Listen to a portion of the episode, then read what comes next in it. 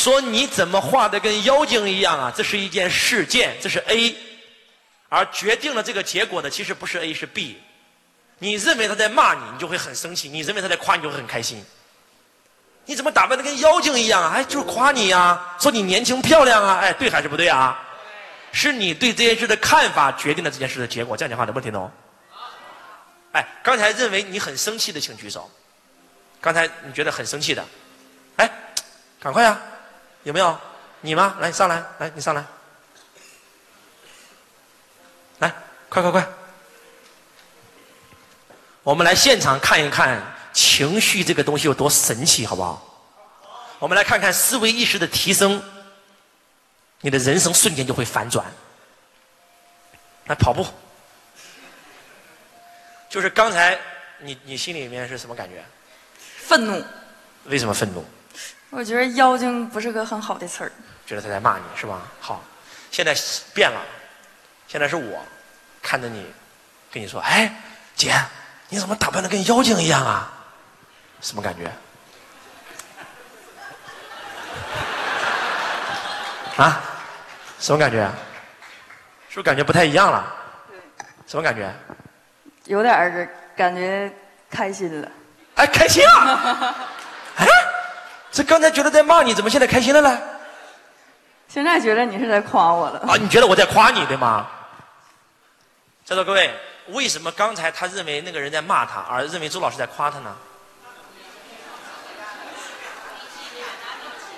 因为我们刚才讲的那个故事，那个人说他那个人是个女人，而我是男人，而且还有，仔细听啊。同样一句话说出来，每一个人听到都有不一样的感觉。这句话听懂了没有？同样一句话，不同的人说，在什么场合说，用什么语气说，又会收获不一样。我就是一面镜子，你跟别人相处是生气了还是很开心，其实完全是你自己心里镜子的反射而已。世界就是一面镜子，你才是投影源。一只小狗跑到一个满是镜子的房间，看到无数条狗，那小狗好害怕，就开始很凶，匈牙利似的叫。结果发现它一凶，我靠，镜子的狗比它还凶，把狗吓坏了。后来那个狗把自己给整乐了，结果狗镜镜子的狗全乐了。哎，听懂举手。所以，A 是事件，B 是看法，C 是结果。你觉得是 A 决定了 C 还是 B 决定了 C？B。以前呢？A。当你认为是 A 决定了 C 的时候，请问你能不能掌控你的人生？你的人生掌握在别人手上，因为你无法改变 A。但是当你认为是 B 决定了 C 的时候，从此人生在我手上。听懂了举手。如果你真听懂了，你的人生从此刻开始反转了。我再举个例子啊。今天你遇到了一场车祸，啪，腿都给你撞折了，好事坏事？好事。哎，不要笑没把我撞死。哎，不要笑哦，不要笑哦。你今天出了车祸，把腿撞折了，告诉我这件事是好事还是坏事？这件事没有任何，这件事没有任何意义。这件事是个中性的，记住一句话啊，发生在你身上的所有事儿都是中性的。是你赋予了那件事意义，你认为那件事是个好事，那件事都就会变成好事；你认为那件事是个坏事，那件事就会变成一个坏事。我给你们讲个真实的故事，在美国有一个小女孩，她从小特别喜欢画画，但是她的父亲认为画画长大没出息，赚不到钱，逼她改了专业，让她学工程设计。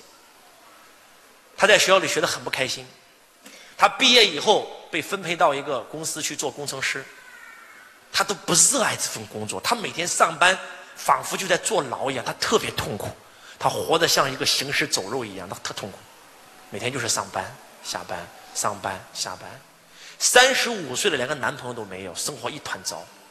突然有一天下班的时候开车，他都变成行尸走肉了，他哪有时间看红灯绿灯啊？明明是红灯，他一踩油门冲过来，一个大货车，啪！他醒来的时候，双腿已经再也站不起来了。刚开始他有点自暴自弃，我人生太悲催了，我我太倒霉了，我活着干啥？后来又转念一想，哎，我终于可以不用上班了，还挺好，他妈在医院待着吧，我操！躺了一个月没意思呀，就跟那个护士讲，哎，你能不能给我买个画纸和画笔过来？就开始画画。他一画画就完全进入了另外一个世界。他太热爱画画了，画画就是他的轨道，就是他的使命，就是他的梦想。他以前不能画，而今天没有人可以阻止他。这个世界仿佛只剩下了他跟画，一幅又，又一幅，一幅又一幅。忘记了吃饭，忘记了喝水，忘记了上洗手间，忘记了敷药，什么都忘记了。他完全沉浸在画的世界里，他完全跟画连在了。一年时间一划就划过去，他在医院待了一年。医生无数次催他出院，你可以出院了。他不想出院，你知道为什么吗？因为医院的床单是白的，医院所有人穿的衣服都是白的。他认为医院就是一个天生的画布。终于，他就要出院了。他爸爸说：“女儿，是爸爸对不起你，我实现你一个梦想。你说你想要什么吧？”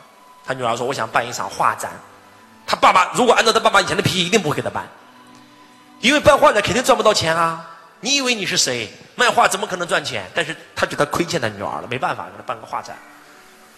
结果那个女孩子一战成名，她的画一天时间就被抢空了，她成为了当地最著名的画家。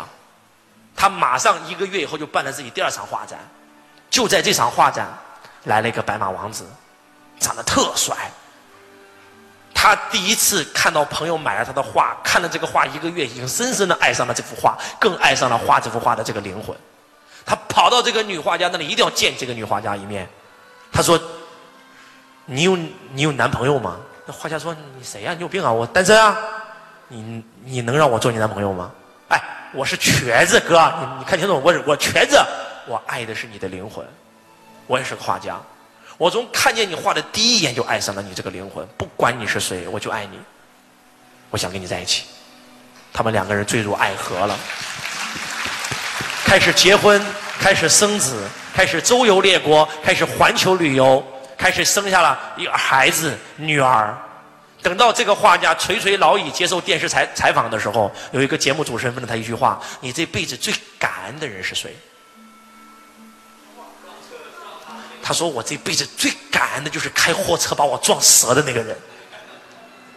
如果没有他，我绝对碰不到我现在的老公，我绝对不可能成为画家。我现在肯定在父母的利诱下，还在一个工厂做工程师。我感谢那个把我双腿撞折的人，是他改变了我人生轨迹，让我的人生得以反转。”